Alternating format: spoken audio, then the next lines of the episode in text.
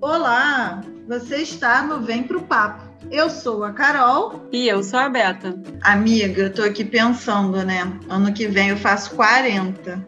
E eu fico me imaginando, né? Como que eu vou trabalhar 40, 50, 60. Como é que você se imagina ainda dentro de organizações, seguindo carreira? Conta aí. Então, amiga, pensando em Brasil, eu acho que a aposentadoria não é uma opção, né? Então eu acho que o segredo vai ser a gente se reinventar para poder encarar esse mercado que está em constantes mudanças. E eu acho que a convidada de hoje vai poder nos ajudar com isso. Hum, me conta aí, quem é essa pessoa? Hoje a gente vai bater um papo com a Glauciane Hilário. A Glauci, que é psicóloga com atualização em gerontologia, ela é CEO da RH 40+, coordenadora de RH do programa Empreendedor Sênior, partner da iniciativa Elas Mais e há mais de 20 anos atua no mercado de recursos humanos, que agora a gente conhece como gestão de pessoas, e tem aí uma trajetória de implantação de diversos projetos para lideranças e várias equipes. Então, será que a gente consegue já essa consultoria para o futuro? Eu espero que sim eu tenho, tenho fé que a gente vai ter um belo de um papo com ela, hein? Então, bora lá. Vem pro papo.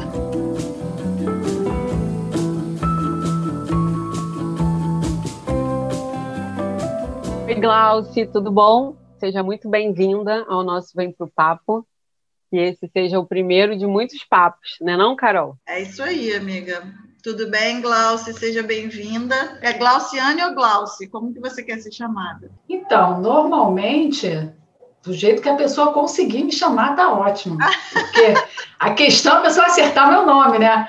Porque assim, o meu nome é assim, Glauciane, é um nome grande, é difícil, até você chegar no final, você já se embolou. Aí eu falo assim para as pessoas: faz o seguinte, me chama de Glauci, tá tudo certo, tá bom? Aí a pessoa, então tá bom. Ô, Gleice, já diminuiu, acerta, não tem como.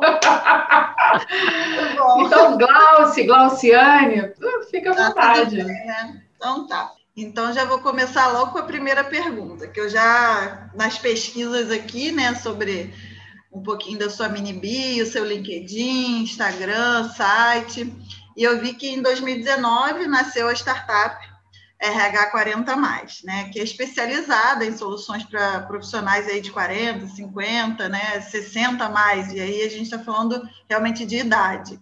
E para empresas inclusivas. E aí eu queria que você contasse um pouquinho dessa história, né, da sua startup e como que ela atua no mercado. Então tá, vamos lá. Olha, eu trabalhei, a minha trajetória profissional foi com recursos humanos. E ao longo dessa trajetória, eu vi muita discriminação acontecer. O que hoje é conhecido como diversidade, o RH sempre, de alguma forma, se deparou com essas situações ligadas à discriminação. Então, seja por questão de sexo, seja de raça, isso sempre me chamou muita atenção. Em 2013, eu, fui, eu fiz um trabalho no BRT. Naquele momento, eles estavam começando a fazer as vias. Então, quando eu entrei no BRT tinham em torno de 50 bilheteiras. Quando eu saí, a gente tinha, eu fechei com mil bilheteiras lá. E em um determinado período é, desse trabalho que eu realizei com eles, eu tive um índice de turnover muito alto. A média das bilheteiras de idade era de 25 anos. Naquele momento surgiu ah, uma pesquisa no mercado dizendo do bom atendimento das pessoas maduras. Não sei se vocês se lembram olha, o profissional maduro ele consegue atender melhor, porque ele é mais paciente, ele é melhor ouvinte. Então começou a surgir essa pesquisa e naquele momento eu aproveitei para ir até o presidente sugerir que a gente começasse a incluir bilheteiras acima de 40 anos, porque como a faixa etária era de 25, a gente, a gente chamava no máximo até 40 anos. E aí, nessa conversa que eu tive com ele, ele topou o desafio, a gente abriu para cima de 40, então a gente começou a contratar bilheteiras com 50, com 60 anos, e aí foi uma experiência que deu super certo. Porque a gente conseguiu equilibrar esse turnover, a gente conseguiu manter a equipe, conseguiu chegar às mil bilheteiras que a gente precisava para poder compor as estações. E aí, em 2017, eu fui, foi meu último trabalho no mercado, no mercado de trabalho, né? O último trabalho que eu digo de CLT, de carteira. E a partir daquele momento, eu tentei voltar para o mercado mais assim durante uns seis meses, não consegui. E ali eu quis startar um negócio. E aí eu já sabia que era algo voltado para RH. E por conta dessa experiência que eu fiquei com ela é, de, de, forma positiva, né, que tinha dado certo, eu resolvi então montar um negócio voltado para os, para os profissionais maduros. E aí surgiu, então, em 2019, a RH 40 Mais. O RH, eu quis dar esse, esse nome para provocar os RHs, porque eu já sabia que quando eles escutassem, eles iam achar estranho, pô, mas se a gente começa a desligar ou a não querer a partir de 40, como é que essa empresa surge e nasce dizendo 40 mais? Não estou entendendo. Então, fiz para, para provocar os RHs. Eu acho que eles não são o culpado dessa discriminação, desse preconceito, mas eu acho que eles podem ser o protagonista da mudança e os 40 mais para poder ah, que, pra, os profissionais, quando eles escutassem o nome da empresa, eles soubessem que era uma empresa direcionada para eles. Então, em 2019, surgiu a RH 40 mais. Muito bacana essa iniciativa e o teu despertar né, nisso tudo. E aí, como a Carol disse, a Carol aqui é a pesquisadora desse papo. E aí ela foi lá no seu LinkedIn e trouxe para a gente uma declaração onde você, diz, onde você se diz apaixonada por gente e gestão e pesquisadora da longevidade e seus desafios no mundo corporativo e empreendedor. E aí você completa também, né, dizendo que você acredita no potencial das pessoas maduras para o crescimento de uma organização. Agora que a gente entendeu um pouco mais como você veio parar né, nesse universo aí de alguma maneira o empreendedorismo social, como é que você percebe a inclusão desse público no mercado brasileiro atualmente? E aí, quais as vantagens né, para as organizações? Então, o que eu percebo hoje dos profissionais e das empresas também. Então, falando dos profissionais, eu vejo que eles têm ainda uma vontade muito grande de continuarem no mercado de trabalho, independentes se já são aposentados, se têm 60 anos. Talvez por esse aumento da expectativa de vida com qualidade, hoje os profissionais maduros se veem ainda produzindo, querendo produzir. Então, eu vejo uma expectativa muito grande dos profissionais maduros e quererem, em quererem produzir. E aí, assim, o mercado de trabalho ainda é o foco da maioria. Claro, alguns já perceberam a dificuldade que se tem para retornar, e aí começaram a trilhar, digamos assim, um novo caminho, que seria o caminho do empreendedorismo, que para o brasileiro é uma novidade, mas, que aos poucos a gente vai, digamos, aprendendo a, a, a, tatear e a perceber como é, é, possível né, a gente realizar essa, essa carreira. Então, dos profissionais, eu vejo essa expectativa e essa vontade de retornar ao mercado de trabalho e de uma forma muito tranquila. Eles estão muito bem, eles estão conscientes de que eles têm experiência, têm uma bagagem. Então, isso é muito interessante. Da parte do mercado de trabalho, é que eu acho que para eles ainda não caiu a ficha de que um profissional hoje, com 50 anos ou 60 anos, às vezes até mais, então é muito do profissional atualmente, ele está com plena capacidade de continuar produzindo, de continuar ajudando. E assim, então o mercado ainda tem essa, essa pendência, eu acho, e essa falta de percepção em relação a essa mudança que houve relacionado à longevidade.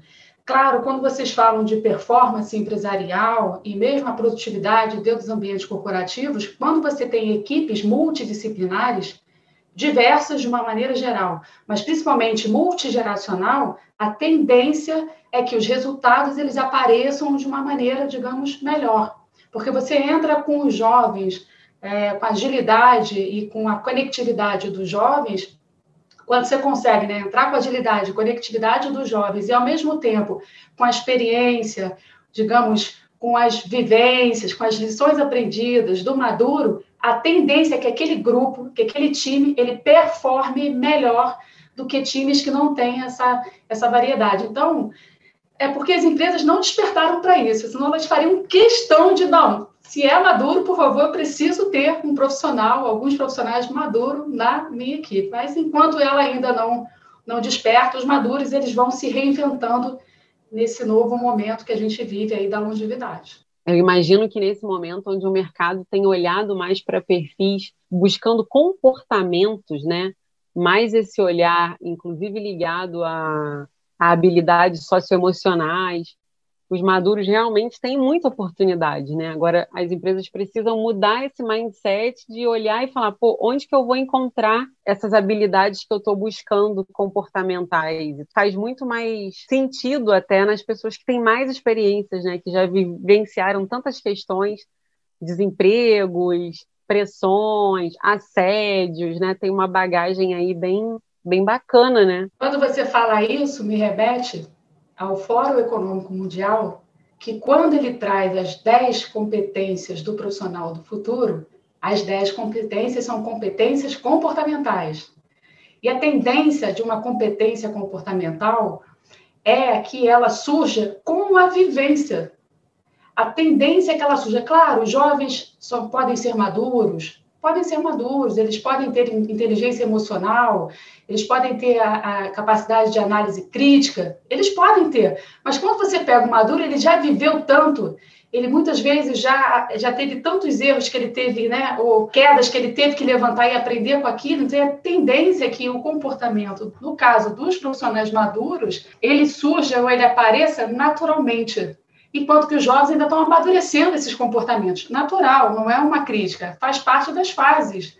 Então, é muito assim, isso que você traz é muito interessante, porque no final, a competência do futuro está com foco no comportamento, e o comportamento realmente é um destaque que a gente pode dar para os profissionais maduros, sem sombra de dúvida. E aí eu queria saber, Glaucia, é, em que momento a RH 40 mais entra né, nesse mercado qual é o papel dela? É trazer essas pessoas para incluir dentro do mercado de trabalho, né? Você busca essas pessoas, essas, pessoas buscam a RH 40 mais. Como que funciona essa sua relação empresa, essas pessoas e RH 40 mais? Então, a RH 40 mais, ela atua hoje de duas formas. Então, a primeira forma é junto aos profissionais é, no sentido de entender qual é a dor dele naquele momento. O que, que, ele busca? Ele busca uma recolocação, ele busca uma transição de carreira, ele está perdido, não sabe o que, que ele vai fazer, ele quer empreender, então a gente escuta esse profissional e a partir dessa escuta a gente desenvolve um trabalho com ele. E por outro lado, a gente faz um trabalho junto às empresas que normalmente está ligado a um recrutamento e seleção de um profissional sênior, a um programa de preparação para aposentadoria, ao programa de demissão voluntária, quando eles precisam demitir, ao outplacement, quando eles têm que desligar e, ao mesmo tempo, eles querem dar para esses profissionais algum tipo de respaldo. Então, por exemplo, eu tive uma empresa na semana passada que me procurou para o outplacement. Eu achei interessante porque ela disse o seguinte: não, Klaus, os profissionais da nossa empresa eles ficam com a gente 20 anos. 30 anos. Então, você imagina, um profissional que trabalha 20, 30 anos, quando ele sai ele é demitido, ele já é um profissional maduro. Então, eles me acharam e aí gostaram do trabalho que eu faço e perguntaram: você tem como fazer esse trabalho com a gente? Então, ou seja, é mais do que as etapas de uma recolocação, é entender e trabalhar a cabeça daquele profissional que sai já maduro para ele entender como é que está o mercado naquele momento. Então, achei super interessante. Então, esse trabalho que a gente faz junto às empresas, além desses que eu já citei, tem um outro que eu gosto muito, que é o trabalho da inclusão geracional, são os programas de inclusão geracional. E aí a empresa traz o que, que ela tem, a demanda dela, e a gente faz um levantamento, faz um diagnóstico e faz uma atuação para desmistificar, ou, enfim, ou tra trabalhar com a liderança. Aí depende, cada empresa vem com seus com seus gaps. Então, a gente, a RH hoje, ela faz esse trabalho nessas duas direções. Ah, muito bacana, hein? Acho que eu já vou te indicar aí para umas pessoas maduras que eu conheço. Já, já gostei disso aí. Se bem que assim, amigo, vamos combinar que a gente, assim, eu ano que vem eu já estou nesse grupo aí. Não sei você, mas eu ano que vem já estou no 40 mais. No caso, eu sou uma pré-40 mais. Podem vir todas, será um prazer recebê-las, estar com vocês, ajudá-las. Estamos juntas. Já gostei disso aí. E aí, Glauci, para completar aí a sua fala, né, eu queria saber assim, quando você decidiu empreender, né, nesse, vendo essa dor no mercado e que você criou a sua, sua empresa, Quais foram as principais dificuldades que você viveu né, para emplacar esse negócio voltado para esse público sênior? E o que, que você vê, né? Qual a sua visão para o futuro desse nicho de mercado, já que assim, a expectativa de vida cada vez vai aumentando mais, né? Então, a, acho que a dificuldade maior que eu encontrei e que eu encontro ainda é essa questão da longevidade nas empresas e essa mudança, é, ela, ela ainda está em construção. Eu digo assim, os caminhos a serem tomados, a forma que ela vai se dar, ela está em construção. Então, isso é um desafio constante. Porque eu, quando, por exemplo, montei RH40+, o meu foco era a recolocação. Não tinha empreendedorismo, por exemplo, naquele momento. Não se falava até de empreendedorismo. E aí, de repente, surge o empreendedorismo como uma nova trilha de carreira e uma excelente opção para os maduros. Então, assim, eu acho que é algo que está em construção e isso é, eu, eu penso que é um grande desafio. Porque uma coisa é você ter algo que você já testou, que você já sabe, e você ali vai apresentar e vai e vai oferecer o serviço. Outra coisa é você oferecer um serviço que ele é tende a ser né, para o lado social e, ao mesmo tempo, ele está em transformação. Então, isso eu acho que é o maior desafio da RH 40, não só para a RH 40, pra, mas para qualquer iniciativa ligada a Maduro, porque a gente sabe que isso está em construção. E eu gosto muito de participar disso e poder, de alguma forma, deixar a minha contribuição.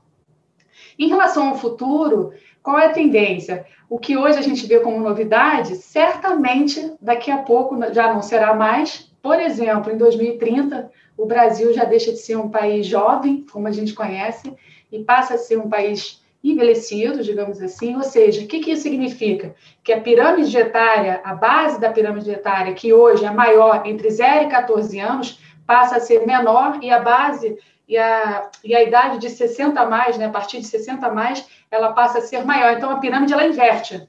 60 a mais passa a ter mais pessoas do que de 0 a 14 anos. Então, a gente passa a ser um país é, envelhecido. E, além disso, tem um outro dado que eu acho super interessante, eu que acompanho, da OMS, que ela diz o seguinte: em 2050, a gente vai ter no mundo 2 bilhões de pessoas acima de 60 anos.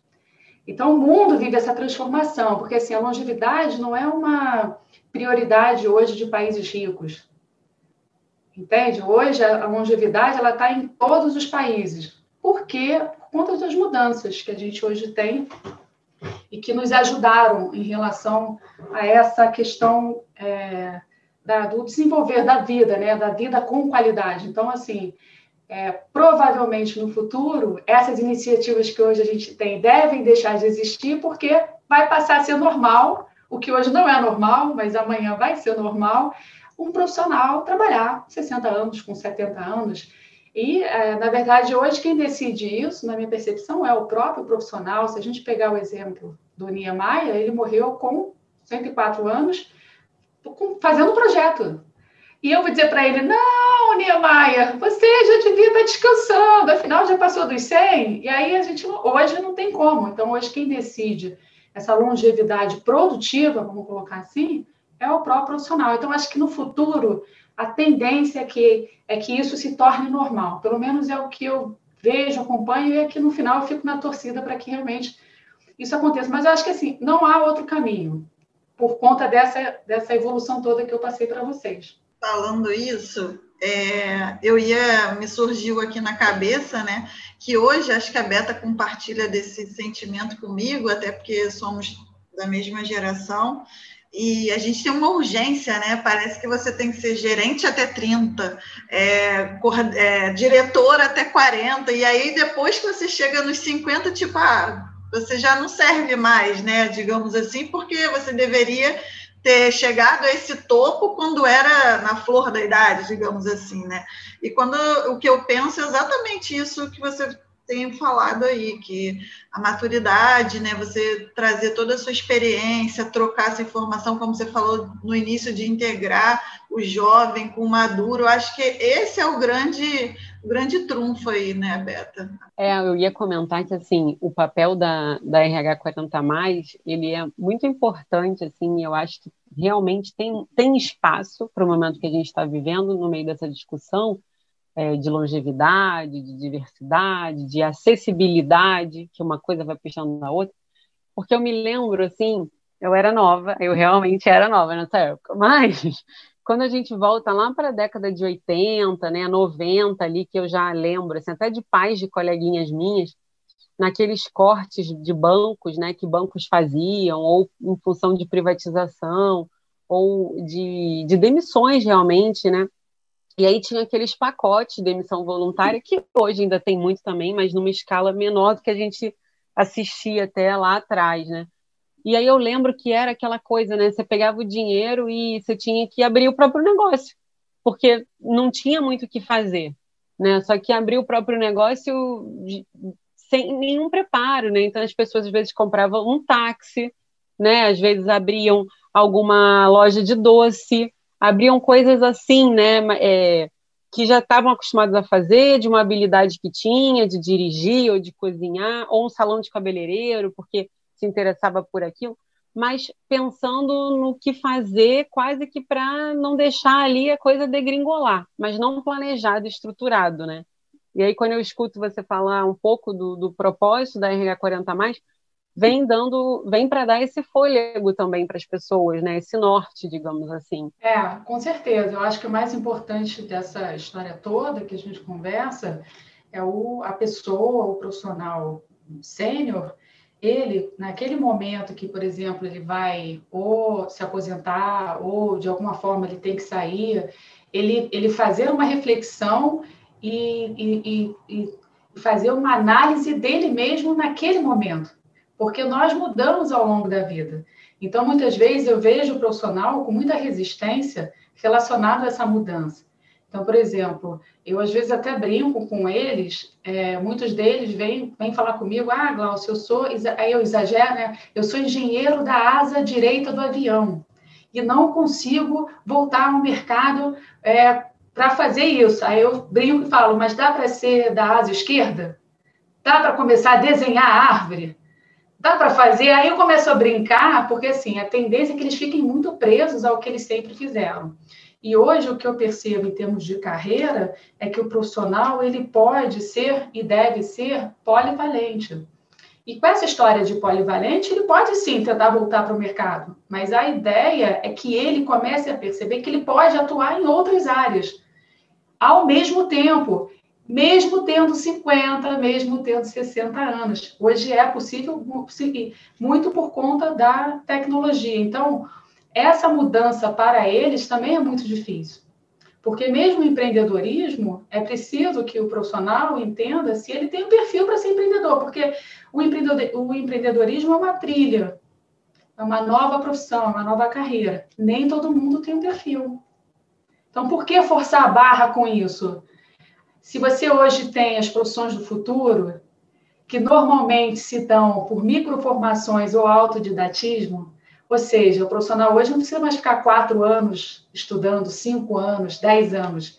Ele faz um curso curto, ele faz, ele estuda por conta própria, ele consegue, por exemplo, ser um especialista é, de, por exemplo, de conteúdo digital.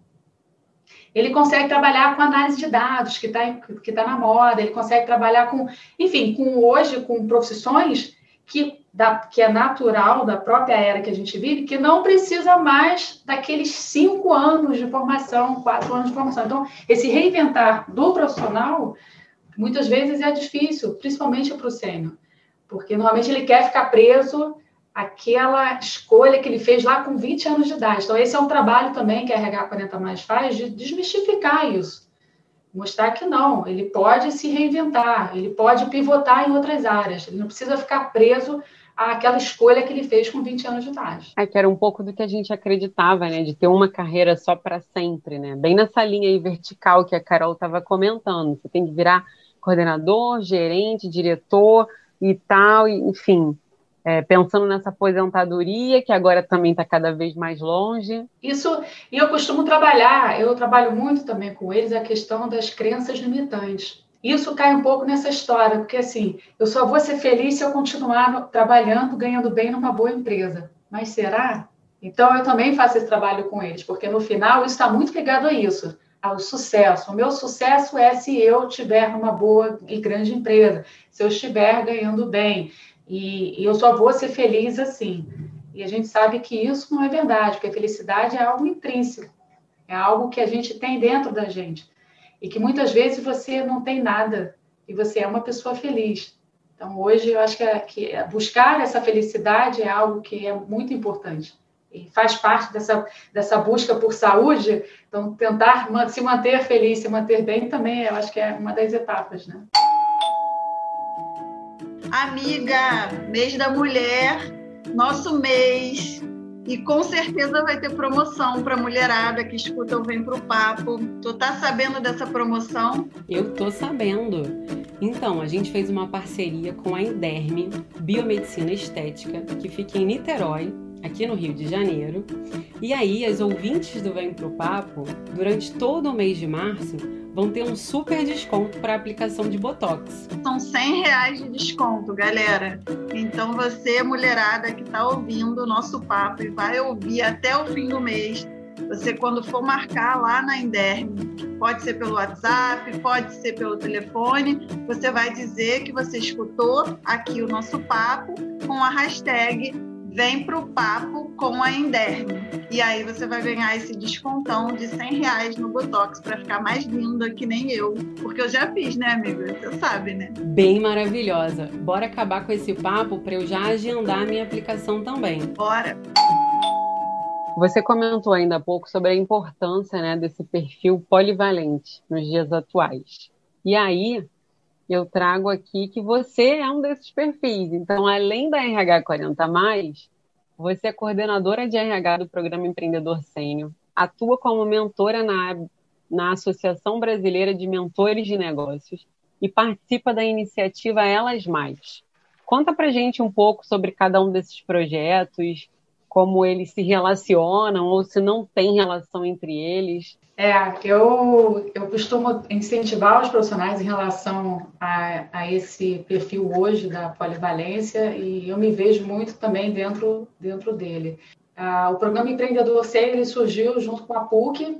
Na época, a ideia era a gente buscar patrocinadores para que eles, então, nos ajudassem a contratar profissionais para trabalharem dentro do Instituto Gênesis, que é a aceleradora da PUC. A gente, naquele momento, não conseguiu, só que o grupo que participava das reuniões pediu para que a gente passasse a se reunir, e aí surgiu o programa Empreendedor Sênior, mas dessa vez voluntário. Então, é um grupo que se encontrou ao longo de 2019, é um grupo muito bacana, de profissionais muito experientes, e todos ali estavam a fim de trocar experiências e de ver o que era possível fazer naquele grupo enquanto não acontecia nada nesse projeto original da PUC.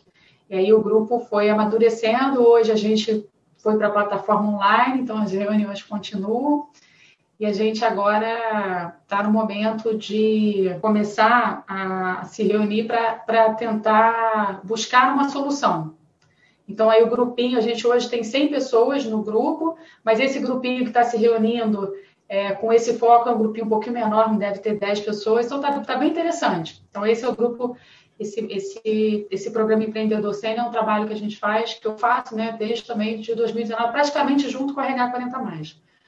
A Associação Brasileira de Mentores surgiu por uma questão de networking, eu fui convidada a participar dessa associação, então existem reuniões periódicas em que é falado ah, basicamente sobre o assunto mentoria, o que, que pode ser feito, o que, que pode ser melhorado, então são profissionais que atuam como mentores de negócio. O meu viés sempre mentoria de negócio para profissional sênior, então, eventualmente, recebo indicação para trabalho. Então, é um grupo muito, muito bacana também, a Associação Brasileira de Mentores. E, por fim, a Elas Mais surgiu é, dentro do programa Empreendedor Sênior. Então, é, são, somos quatro mulheres que resolvemos, então, nos unir.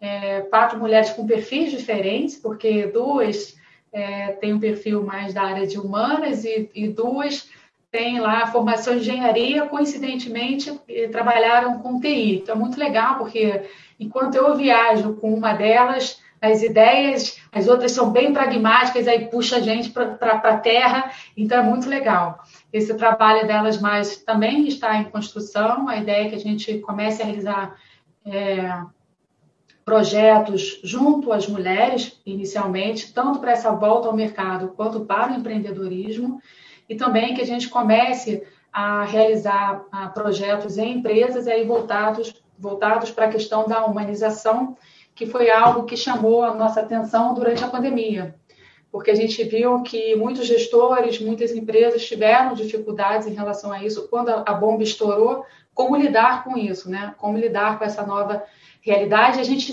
percebeu muito essa questão de desse olhar mais humano para outra pessoa, que muitas vezes não tinha condições em casa, né, de, de estar ali é, realizando aquele trabalho, ou mesmo a cobrança do gestor de longe era uma cobrança que muitas vezes não era feita da melhor forma. Então, isso chamou a nossa, a nossa atenção, a gente também então começou a estudar mais, a se aprofundar se aprofundar no tema. Então, de alguma forma, as, as iniciativas elas conversam, elas não estão ligadas diretamente, acho que elas estão ligadas, mas estão ligadas indiretamente. É verdade. E eu acho que no contexto geral a gente está falando aí do empreendedorismo social, né? Como a Beta já citou anteriormente.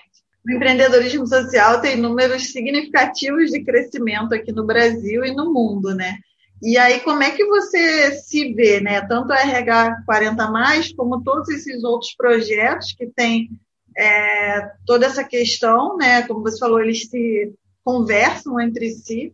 Como que você enxerga a participação disso tudo dentro desse mercado de empreendedorismo social? Então, eu, eu penso que todas essas iniciativas, de alguma forma, contribuem para esse empreendedorismo social eu, particularmente, eu fico muito, muito feliz e, ao mesmo tempo, eu tenho cuidado de não deixar também com que isso é, consuma, digamos assim, a RH 40 mais 100%, porque ela não é uma ONG, né? é uma empresa de, de impacto social. Então, eu tenho esse desafio, digamos assim, é, com a RH 40 mais, de também fazer ela, ela, ser, ela, ela se monetizar, digamos assim, mas acho que o principal, e aí tentando responder a sua pergunta, é que certamente há uma contribuição dessas iniciativas é, com, com, com um lado social, digamos assim, porque elas de fato têm essa intenção de ajudar o próximo, de ajudar as mulheres, de ajudar os maduros. Então eu particularmente eu fico muito feliz em desenvolver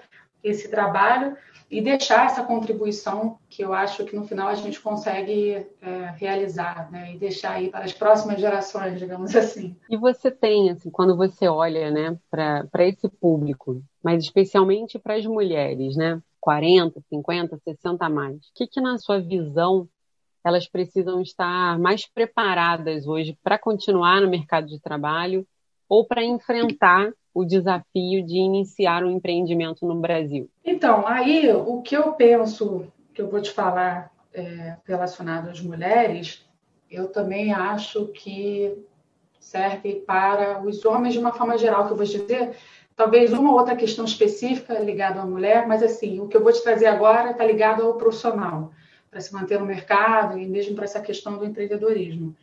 É, primeiro de tudo, e a gente teve uma grande oportunidade durante a pandemia, é o profissional se atualizar.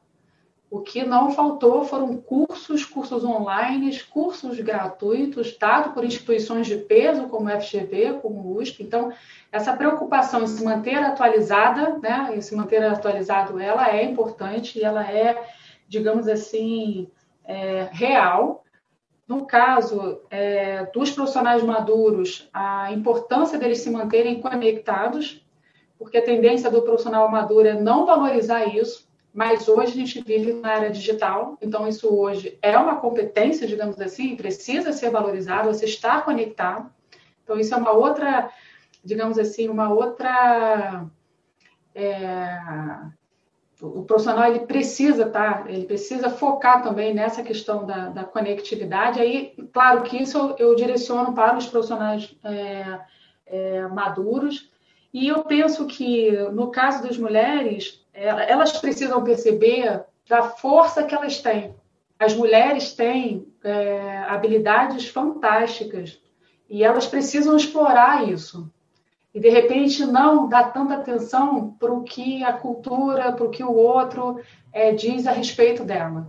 As mulheres tendem a ser muito assertivas, são empáticas, é, conseguem ser boa, boa mediadoras. Então, elas têm características que, para o mercado de trabalho, são realmente são importantes. Então, ela acreditar nela. Eu acho que, no caso da mulher, ela acreditar nela e não se importar tanto com a opinião do outro. Acho que isso é um ponto que eu trago para as mulheres de uma forma geral. Das empresas que eu trabalhei, das contratações que eu fiz, eu sempre gostei muito de trabalhar com mulheres pela maturidade, pela assertividade. É, eu acho que a mulher ela tem uma capacidade de segurar o rojão quando a coisa realmente precisa. É, eu acho que é da, do instinto até da mulher. Então a gente aproveitar isso. E aí não deixar essa cultura, que eu acho que é uma cultura de preconceito, dominar, deixar ela se instalar. Então, para as mulheres, além dessas questões que eu trouxe iniciais, eu acho que a mulher precisa acreditar em si e, principalmente, se autoconhecer. Porque eu acho que o autoconhecimento também traz um, uma, uma ajuda nessa fortaleza da mulher. Traria mais segurança, né? Até. E é muito incrível isso, porque assim, essa questão da insegurança a gente detecta de longe. É fácil isso. Quando você entrevista um profissional que está trabalhando, você percebe que ele está seguro naquele momento. Normalmente, o profissional que não está trabalhando, você capta que ele está inseguro na entrevista. Isso é muito do instinto. Às vezes não é uma coisa verbalizada, é uma coisa que a gente percebe. Então, assim, eu acho que trabalhar essa segurança é muito importante, principalmente para as mulheres. Já que a gente entra em desvantagem, então acho que quando ela se prepara, ela, ela consegue sair, se sair bem, sabe? Você até indiretamente respondeu que seria a minha próxima pergunta, que era na sua visão, se você, quando olha toda essa questão do preconceito de idade, né, principalmente no Brasil, a, a história do idadismo, se as mulheres são as mais prejudicadas, né, nisso tudo. Então, quando ao contratar um homem de 50 ou uma mulher de 50, para onde você acha que a balança pesa mais? É, isso eu te respondo da seguinte maneira: meu marido hoje já começa a ter cabelo grisalho. E aí, como o pai dele tem cabelo neve, eu sempre falo, poxa, pinta o cabelo, escolhe esse cabelo, porque eu não quero você de cabelo neve, eu, Glaucio. Eu não quero você de cabelo. E ele acha, não, porque na academia me perguntaram se eu era irmão do William Bonner. Eu falei, não, você não é irmão do William Bonner, você para com essa história. Então, eu sempre peço para ele. Aí, olha como é que são as coisas. Todas as vezes que eu falo isso com amigos, com pessoas, a primeira resposta é: Que isso, Glauce? Mas tá tão charmoso. E aí, se eu deixar um fio de cabelo branco, mas esse fio de cabelo branco tá fazendo o que aí, Glauce? Então, assim, essa história eu conto porque no final ela diz muita coisa em relação a essa fragilidade que também cai nos nossos ombros relacionado à questão da idade, porque assim, a mulher precisa estar bem, precisa estar linda, precisa estar perfeita, jovem, e, e isso é uma coisa que é muito exigida. Eu penso até que hoje já começa a ter um movimento das mulheres querendo se libertar em relação a isso. A atriz Glória Pires que deixou e está deixando o cabelo ficar branco. E aí os filhos criticaram, o marido criticou e ela disse: não, eu vou deixar ficar branco. Então, acho que também por conta desse movimento da diversidade, eu acho que está tá começando a ter um posicionamento também diferente das mulheres relacionado a isso, ao que, que elas se sentem bem, não ao que a sociedade exige delas, para que elas se sintam bem, digamos assim, né? Eu super concordo, gente, porque eu estou nessa fase, né? Os cabelos brancos aqui estão tão demais da conta. Né? Mas eu ainda não consegui assumir os cabelos brancos, não. Continuo fazendo minhas luzes, pintando.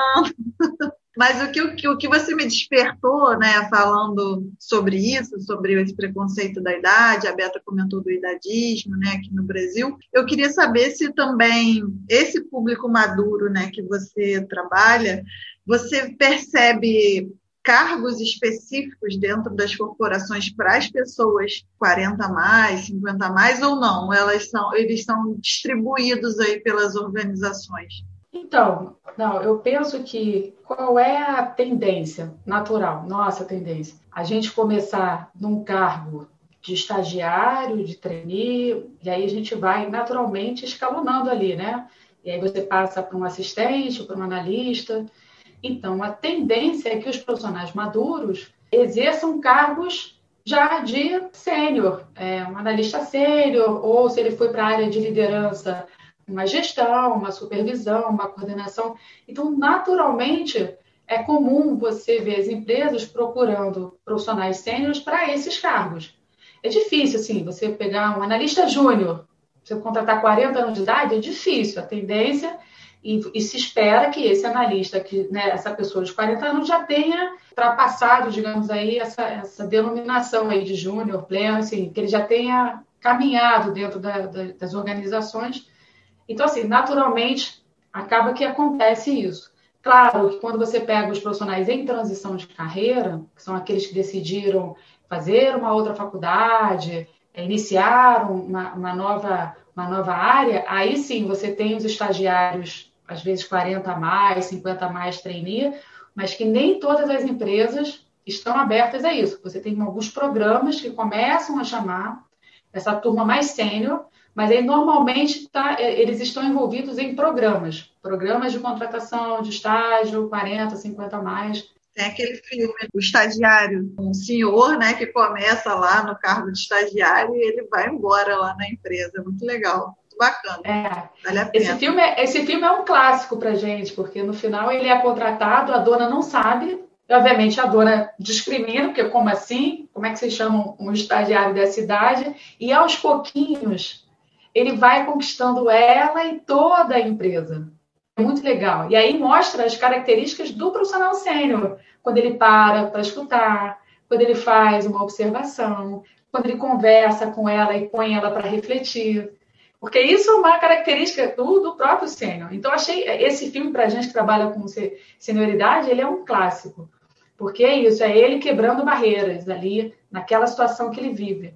Que no final, é meio que acontece isso muitas vezes em programas de contratação, porque é aquilo, como eu falei para você, está em construção. Então, às vezes, a empresa cria um programa de contratação 50 a mais contrata e esquece de avisar todo mundo que ela quer fazer aquele programa de contratação 50 mais. Então, às vezes, o profissional está ali tendo que, no dia a dia, se posicionar e conquistar o espaço dele. É isso, eu acho que quando se tem essa contratação, acaba que naturalmente a gente cria essa expectativa, né? Se já tem 50, então um cargo mais para sênior, né? Se é, se é um cargo de júnior, de estagiário, então que sejam os mais jovens. Né? Eu acho que a tendência é essa. E a gente falou aqui um pouco de preconceito, e aí eu queria perguntar diretamente para você se você acredita que em algum momento aí da sua trajetória você esbarrou em algum preconceito por ser mulher, seja em empresa, seja no universo de empreender. Então, eu, assim, não lembro de de preconceitos comigo nesse sentido. Talvez porque o universo que eu trabalho é um universo feminino. Eu digo do que eu escolhi, da minha profissão. Então, a área de recursos humanos, eu diria que 80%, se não 90%, é, ela é preenchida aí pelas, pelas mulheres, né? E esse trabalho que eu faço em termos é, desse negócio, da RH 40+, é um trabalho voltado para a diversidade, que também tende a ser mais do universo feminino. Então, sem querer, digamos assim, eu fiz escolhas em que o universo feminino ele é bem quisto. Claro que, assim, foi o que eu falei com vocês, né? Eu vi muita discriminação acontecer e muitas vezes eu, é, na, na, como gestora de algumas empresas, eu tive, às vezes, dificuldade em conseguir trazer o meu olhar, digamos assim, para alguns desafios que eu encontrei ao longo da minha carreira. E aí eu não sei dizer, pelo menos não ficava claro para mim essa questão, ah, será que é porque eu sou mulher? Eu nunca me questionei. Talvez se eu fosse fazer uma revisão de tudo que aconteceu, eu pudesse ter esbarrado sim em algum momento com isso, é, principalmente nesses, nesses cargos que eu atuei de gestão em que eu lidava com diretoria, que era uma turma que é um pouco diferente aí, né? Uma turma que, é, digamos, que tem um nível de exigência e e de, talvez de vivência é, diferente né, dos nossos pares e tudo mais. Mas eu, assim, não, não lembro, assim, né, de nenhum episódio, assim, que tenha me marcado que eu, que eu diga, poxa, não tá legal isso, não gostei, pô, me senti mal. Não lembro, graças a Deus. Mas eu, eu já vi muita coisa acontecer em termos de discriminação e isso me deixou triste ao longo da minha carreira, quando eu esbarrava com elas. Era realmente uma coisa que me entristecia, porque eu não entendia direito. Assim, eu, eu na verdade, para a maioria dos braços, eu acabava lutando para que a coisa não, não acontecesse daquela forma. Talvez a maturidade é que para a gente não tinha isso, porque a maturidade antigamente era normal, né? Não se tinha essa, esse olhar. Já no final da minha carreira é que eu comecei também a me preocupar e a perceber que não, que, que era uma discriminação você não incluir os 50, os 40, e aí foi que eu também comecei a, a pensar nesse projeto e acabou surgindo depois a RH 40 mais. O mundo vai mudando, né? E a gente precisa mudar junto. E o que, que tem sido mais desafiador para você nesses últimos tempos, né? Estando à frente da RH 40 promovendo esses outros projetos dentro do empreendedorismo social. O que, que você destaca aí como mais desafiador dessas iniciativas? Então, eu acho que o mais desafiador é você conseguir cliente. Conseguir cliente, manter cliente. É, eu acho que isso para o empreendedor é o que a gente tem, digamos, pelo menos na minha percepção, o que tem de, de maior desafio para a gente. Porque quando a gente fala do empreendedorismo, ele deveria ter sido passado, deveria ter, ter sido ensinado ao longo das nossas carreiras. Porque quando você, por exemplo, observa os profissionais autônomos, de alguma forma, eles são empreendedores, mas não tiveram aula disso. Uma vez eu participei de uma reunião na OAB e aí o advogado que estava conduzindo, ele começou e abriu a reunião dizendo: "Olha, eu tenho 42 anos e há 42 anos eu trabalho da mesma forma eu sei que eu preciso mudar. Então, eu estou aqui para a gente falar a respeito disso, como é que a gente pode ajudar os nossos amigos advogados a tratarem os seus escritórios, porque a gente é muito bom em fazer petição. Mas todo o restante a gente não sabe fazer, a gente não sabe gerir pessoas, não sabe gerir as finanças, não sabe fazer o marketing digital da nossa empresa. Então, eu achei aquilo muito interessante. No final, isso serve para o advogado, para o psicólogo, para o fisioterapeuta. Então, a gente não teve o um empreendedorismo ao longo aí das nossas, das nossas carreiras. Então, quando a gente fala em empreender hoje, para a gente é, é um desafio maior, por essa falta de contato com, digamos, com as, com as características né, que o empreendedor precisa desenvolver para sua para que seu negócio dê certo. E aí, vender é uma coisa que a gente não precisava fazer, nem se vender, nem se vender profissionalmente falando, e nem vender nada. A gente tinha que fazer a faculdade, entrar para o mercado e trabalhar, trabalhar, trabalhar. Então, eu acho que o maior desafio dos profissionais, de uma forma geral, que empreendem, está muito ligado a isso. A essa exposição que a gente tem que ter, porque a gente vive no mundo digital, e nessa exposição, como é que você vende? Como é que você se vende? Então, eu acho que é um dos maiores desafios hoje para mim. É, eu posso dizer de carteirinha, né? Porque eu passo por isso todos os dias, né? Conseguir cliente, manter cliente. Agora eu estou me, me metendo com vendas, que no sentido de vender produto, né? Que nunca foi minha praia, sempre foi vender serviço, né? Gerir pessoas. Então, para mim também está tudo sendo novidade nesse momento. É bem desafiador mesmo. E aí, puxa, aproveitando o gancho que você falou, né? que o advogado lá contou que não faz isso, faz aquilo bem.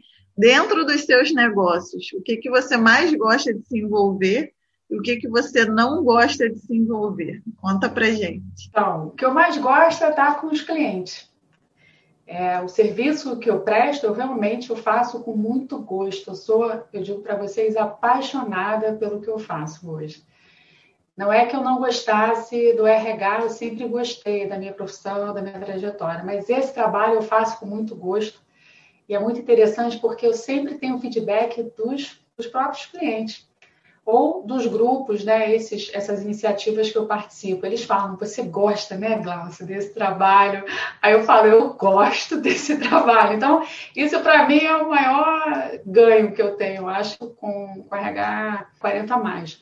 É, então, o que eu acho que é um, digamos, um desafio né, nesse trabalho, nesse trabalho que eu realizo, é que eu sou uma pessoa workaholic. Então, naturalmente, se deixar, eu trabalho, trabalho, trabalho. Sempre foi assim, mesmo quando eu estava no mercado de trabalho, e continua assim é, como empreendedora. Eu hoje tenho essa consciência e muitas vezes eu tento me policiar. Então, já teve noites aqui, duas, duas horas da manhã, que meu marido veio me pegar para me levar para a cama, dizendo: chega, você já trabalhou demais. E ali foi o momento que, quando ele fez isso, eu assim, gente, será que eu realmente estou trabalhando demais? Como é que ele veio aqui? E ali, e ali como aconteceu mais de uma vez, eu comecei a, a realmente ficar mais atenta com isso. Então, isso, para mim, é, um, é realmente hoje um desafio de eu equilibrar, porque eu penso que tudo que é demais é ruim. Então, por mais que eu goste, por mais que seja interessante, eu tenho minha vida, né? E eu não posso realmente ficar é, 100%, muitas vezes, como eu já fiquei, principalmente no início, me dedicando a esse negócio. Acho que o equilíbrio é algo que a gente sempre tem que buscar. Então... E a nossa curiosidade ia ser bem em relação a isso, como que é equilibrar tantos projetos e a vida pessoal. Então, você já deu uma pista aí, que é colocando freio em algumas situações, né? É, o que eu penso é, é, disso é justamente a gente conseguir avaliar, e sempre, sempre que possível fazer essa avaliação, né? O que, que pode ser é, ajustado, melhorado, e a gente ficar atenta, porque principalmente o empreendedor, a gente acaba, diferente do mercado de trabalho, a gente faz de A a Z. A gente cuida de A a Z. E nesse que cuida de A a Z, a gente não percebe o quanto a gente fica atribulado. Então, muitas vezes, se a gente não perceber e não dizer não para determinadas situações, e não se dar esse tempo, e não criar esse intervalo, e não achar que a gente é super-herói, que tem que fazer tudo muito rápido, tem que ser tudo ágil, e a gente acaba é, se prejudicando. Então, essa reflexão sobre como eu estou, como está indo o meu trabalho, o que, que eu posso fazer para não me prejudicar, é, eu acho que é super válido e super importante, principalmente para quem é empreendedor. Verdade, é verdade, porque acaba não sobrando muito tempo para gente quando a gente começa a se envolver com tudo, né? E a gente ter esse tempo para a gente é muito importante, né? Para a gente também se cuidar, cuidar da saúde, descansar, né? É importante também, né? E o empreendedor está sempre querendo fazer, sempre querendo não, ele tem que fazer tudo.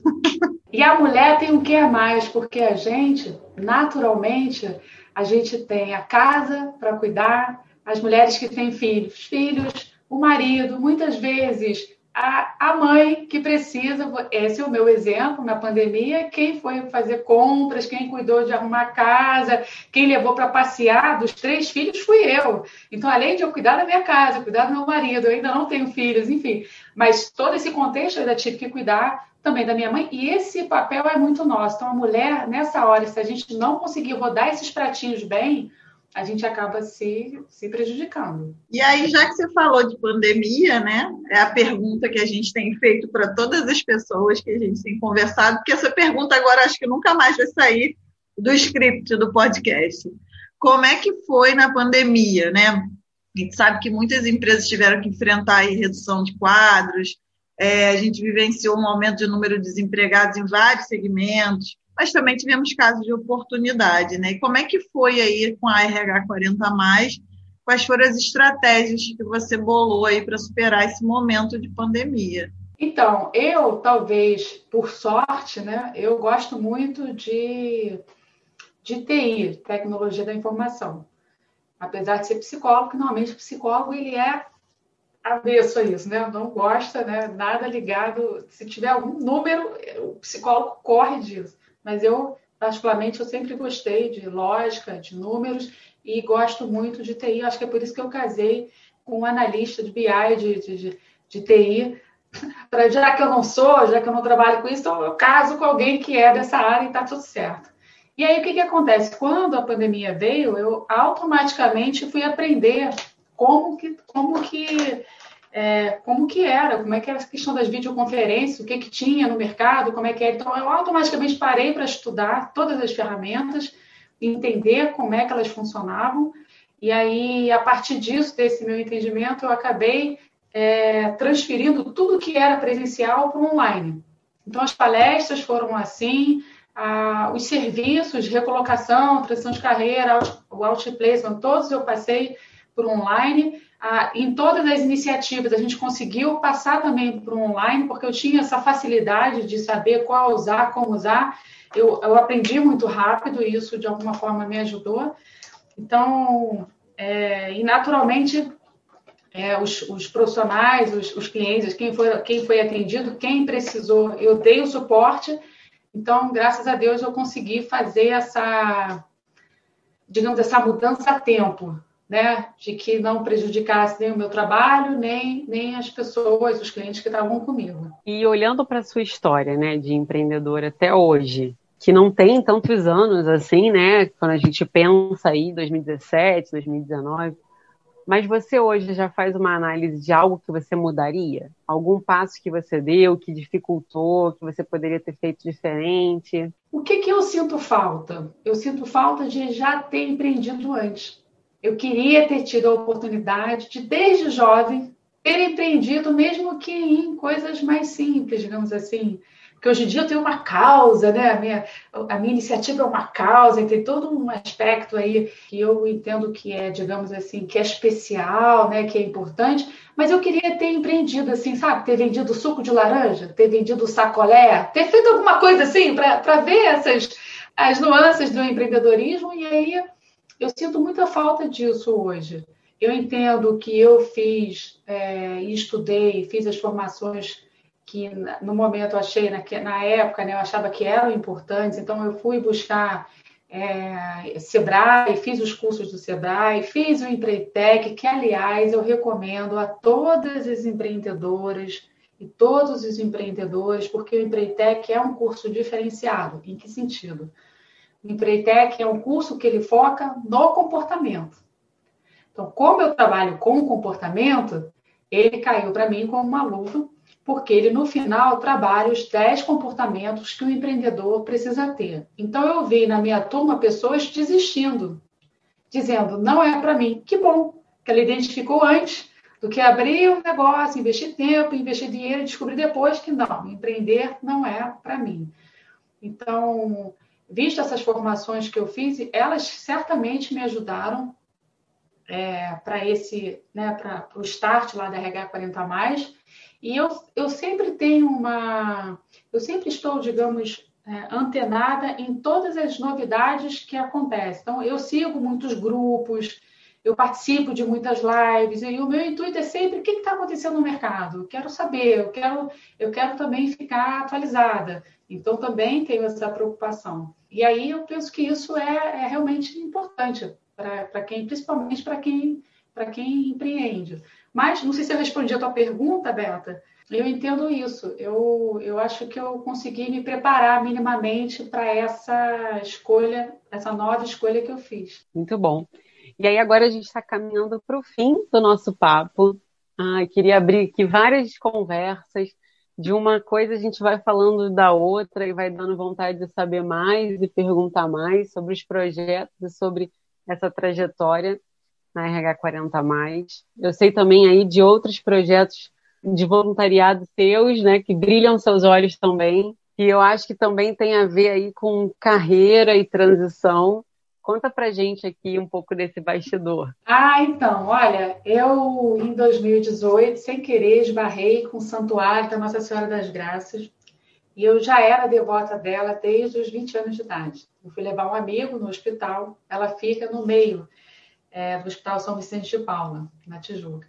Ela fica, esse santuário fica no meio. Você entra para o hospital, no meio, antes de chegar lá no hospital, você passa pelo santuário. E aí eu comecei a frequentar, falei, gente, eu sou devota, não sabia que ela está aqui, que maravilha. Comecei a frequentar e sempre tinha, era noite, três, duas meninas e uma senhora tocando é, violão e cantando as músicas da igreja. E aí eu comecei é, então, prestar atenção na letra, e teve um dia que ela estava sozinha.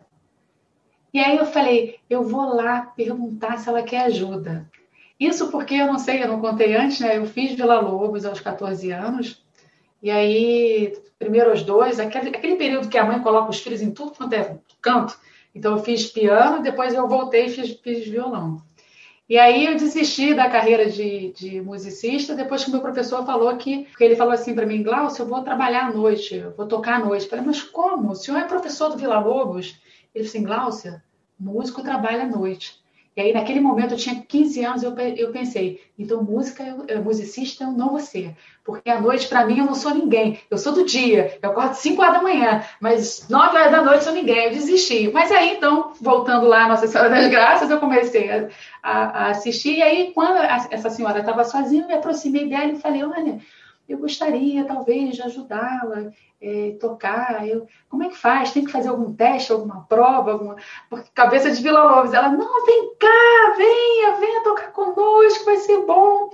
Enfim, aí eu comecei, então, a participar e a, aprender as músicas. Hoje eu sou muito feliz fazendo esse trabalho voluntário. Eu toco na missa aos domingos, aprendi as músicas católicas. Sou muito feliz e vou dizer para vocês, meninas, não sei se vocês acreditam nisso, eu me sinto muito abençoada. Eu recebi muitas bênçãos em 2019, 2020. Então, é um trabalho que hoje eu faço com muito carinho e é muito especial para mim. Me sinto também muito realizada. Dá para perceber, eu acho, pela fala. Que delícia. Eu ia falar isso, dá para perceber no seu jeito, no seu sorrisão, no seu olhar. É isso aí, é muito gostoso, né? Quando a gente está feliz, é, é transcende assim naturalmente assim né? Não, não tem outra explicação né? Felicidade é questão de ser né? Então é isso. E aí agora a gente vai para o nosso famoso bate-bola né? Tá? Uma resposta curta e objetiva. Então vamos lá. Um sonho realizado. Quando eu saí na Marie Claire do Japão. Um sonho realizar. Eu quero ser mãe. Apesar de já estar nos 40 eu gostaria de ser mãe um mentor ou uma mentora inesquecível na sua jornada? Eu trago aqui o Alfredo Laufer, é uma pessoa que eu tenho uma extrema admiração e carinho. Ele realmente é uma pessoa que eu, que eu tenho, quando vocês me perguntam sobre mentor, ele me vem à cabeça. Legal. Uma dificuldade como mulher na sua profissão, no seu, nos seus negócios, alguma dificuldade que você já tenha passado? Então, aqui eu tenho hoje é, é conseguir conciliar a vida pessoal com a vida profissional. O meu marido é uma pessoa que me dá muito apoio, mas essa característica que eu trouxe também de ser workaholic, então, assim, eu tentar, eu conseguir equilibrar esses pratinhos é realmente um desafio. E aí, para encerrar, uma mensagem para todo mundo que está nos ouvindo, mulheres empreendedoras, homens empreendedores, executivos, uma mensagem aí. Então, vamos lá. Procure a felicidade sempre e não a opinião do outro. Se você não puder fazer tudo, faça tudo o que você puder. Então, essa é a mensagem que eu deixo para as mulheres, para os maduros e para todos os profissionais. Bom, depois dessa mensagem, que é para a gente ouvir e reouvir, Agora é o espaço para você divulgar sua startup, divulgar seus projetos, que a gente batizou aqui como Momento Jabá. Então, Glaucio, conta pra gente onde as pessoas podem encontrar a RH 40 onde está o Elas Mais, o empreendedor sênior, o espaço é seu. RH 40 o melhor local para nos encontrar e para entender o nosso trabalho e saber mais é o nosso site. Então, www.rh40maisporextenso.com.br. Além disso, a RH 40 Mais tem as suas páginas no Instagram, então arroba é, RH40+, no LinkedIn e também no Facebook, através da RH, só escrever lá RH40+, todos conseguem nos encontrar. Nós temos também um e-mail para aqueles que quiserem escrever diretamente para a gente, se quiser tirar alguma dúvida, que é o contato arroba rh40mais.com.br. Programa Empreendedor Sênior, a gente hoje está, né, a gente tem uma página tanto no Facebook quanto no LinkedIn. Então, da mesma forma, é só colocar lá. Não precisa colocar programa nem projeto, é só escrever empreendedor sênior. E aí pode também se conectar conosco e acompanhar o nosso, nosso trabalho. E elas mais, também a gente tem uma página hoje no LinkedIn. Então, elas, elas mais é dois L's e o maisinho. É só escrever também lá no LinkedIn, pesquisar elas mais e passar a nos seguir. Vai ser ótimo tê-los e tê-las conosco. Muito bom, muito bom. Esse papo aqui faz a gente refletir muitas coisas, né? Sobre como o mundo está evoluindo, como a gente tem que se preparar para múltiplas carreiras, como a gente também tem que cuidar muito bem das nossas escolhas. Foi um papo e tanto. Eu só tenho a agradecer a sua disponibilidade de estar aqui com a gente para bater esse papo e dizer que o Vem Pro Papo está aqui, né, Carol? É isso aí, foi um papo que diferente, né? É, eu acho que a RH 40 mais realmente é um negócio inovador, né? Está realmente trabalhando em uma grande dor do mercado, né? Uma uma grande perspectiva aí de futuro, né? Visto tudo que a gente conversou, eu, eu me encantei quando a Beta mandou, né? O que que era, quem era a Glauce. Então, só tenho a agradecer também por você ter aceitado o nosso convite, de ter vindo contar um pouquinho da sua história. E como a Beta bem colocou, Vem o Papo vai estar sempre aqui para você, a hora que você quiser, pode contar com a gente. Meninas, foi um prazer eu me diverti aqui com vocês, conversando, trazendo um pouco da minha história. Eu desejo para vocês todo o sucesso do mundo. Gostei muito dessa iniciativa, gostei muito do título, acho que muitas vezes também ajuda, é né, um bom título né, para a iniciativa que a gente deseja aí, é, trilhar. Eu estou muito feliz de ter participado desse podcast. É o meu primeiro podcast é, que eu participo, então Olha, eu fiquei, na hora que a Beta chamou, falei, ai meu Deus, será que eu vou dar conta disso? Porque eu nunca participei, como é que vai ser essa história? E aí, no final, eu estou muito feliz de ter feito também essas reflexões, porque muitas vezes a gente fica no dia a dia, fazendo, fazendo, e não para para pensar. Então, eu acho que um podcast como esse também nos ajuda a gente, muitas vezes, colocar alguns pingos nos is. Né? De certa forma, eu me sinto assim. Então, muito obrigada pelo convite, eu realmente espero ter ajudado. E aí, amiga, qual foi seu saldo aí depois desse papo com a Glauce? Você se vê ressignificando a sua atuação nessa prática de empreendedorismo? Pergunta difícil, hein? Mas sabe o que eu acho? Eu acho que é, o empreendedorismo ele não tem idade, né? Então, eu me vejo, sim, lá com 40, 50, 60. Né? Me considero uma pessoa que está se atualizando sempre, né? principalmente na parte de tecnologia, que hoje é muito importante. Né?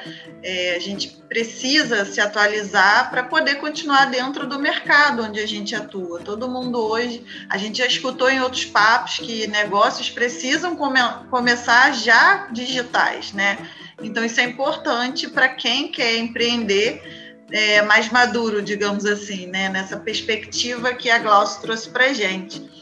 Então, eu me vejo, sim, é, no empreendedorismo, me ressignificando aí ao longo desses 40 que estão chegando, depois dos 50, porque a preocupação está batendo, está forte, né? Mas me diga você, depois desse papo aí, o que, que você achou de tudo isso que a Glaucia contou para gente? Eu achei o negócio dela tão incrível, tão legal. Você acha que as corporações, as organizações vão aderir aí a essa galera mais madura? Então, sabia que eu saio desse papo assim com bastante esperança de que tem pessoas né, dedicadas a levar para as empresas esse novo olhar. Eu vejo assim, né, do lado de cá já muitas empresas é, ativas nisso, né, nesse contexto de se aproximar de diferentes gerações, de promover, na verdade, esse encontro entre diferentes gerações, que é muito rico, né? Que foi um ponto do, que a, que a Glauce trouxe. Para mim faz tão sentido isso, né? Das pessoas mais maduras vindo para o meio corporativo nesse encontro com os jovens que são mais ansiosos, né, que estão cheios de expectativas e aí consegue equilibrar ali com a serenidade do, do mais maduro. Eu acho que seria tão bacana se o mindset mesmo, né, das pessoas que hoje ocupam as cadeiras para tomar essa decisão, né, de mudar a cultura de uma empresa nesse porte, se fosse rápido, sabe? Ah, um botão. Vamos lá, gente, um, dois, três e já, e vamos promover esse encontro de gerações.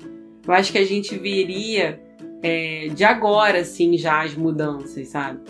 E apesar de ver e tudo mais, eu acho que precisa de mais investimento nisso.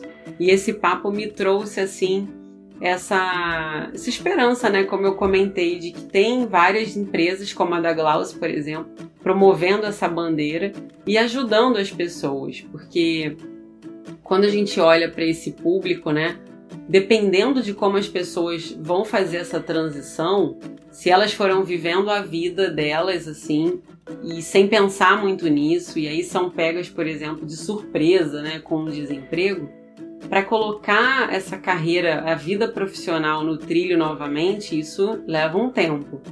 E eu acho que também um ponto desse papo que eu tiro é essa constante preocupação da gente se atualizar, né, da gente renovar o nosso perfil, as nossas habilidades também. A Glaucia falou muito disso, né? E também me fez lembrar aquele papo que a gente teve, um dos nossos primeiros papos, se eu não me engano, foi com a Renata, onde a gente falou muito sobre crenças limitantes. Né? E o idadismo é também uma crença limitante que a gente precisa superar, né? principalmente aqui no Brasil. E acho que a gente é, precisa enxergar as pessoas mais maduras, como você bem colocou, né, como uma integração, como trazer o conhecimento de uma experiência de vida, né, de outra realidade que temos hoje, né. Nossa geração já veio nascida dentro já de um crescimento tecnológico e as gerações depois de mim, de você, já praticamente nasceram com touch na vida, né.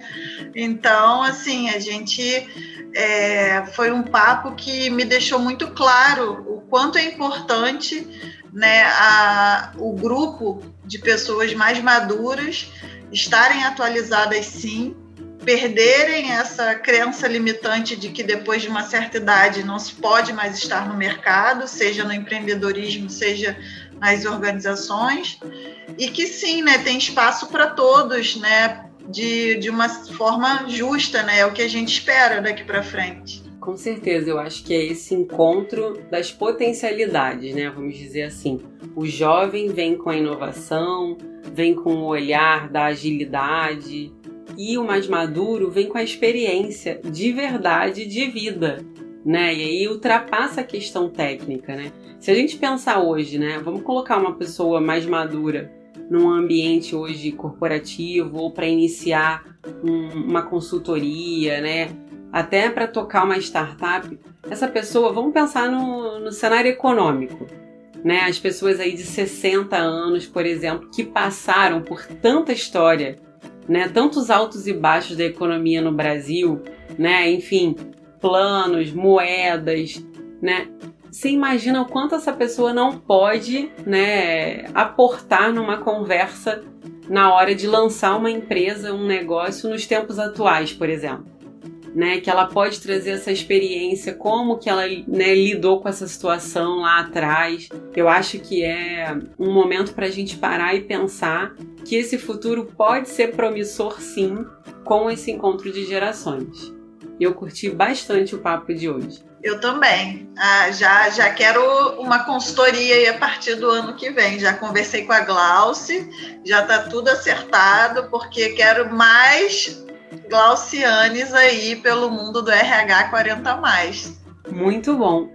E para você que está nos ouvindo e quer bater um papo com a gente ou indicar uma empreendedora para conversar com a gente, mande um e-mail para contato.vempropapo@gmail.com e segue a gente lá no Instagram @vem.propapo. É isso aí. E hoje a gente vai ficar por aqui, semana que vem tem mais. Um beijo e vem pro papo.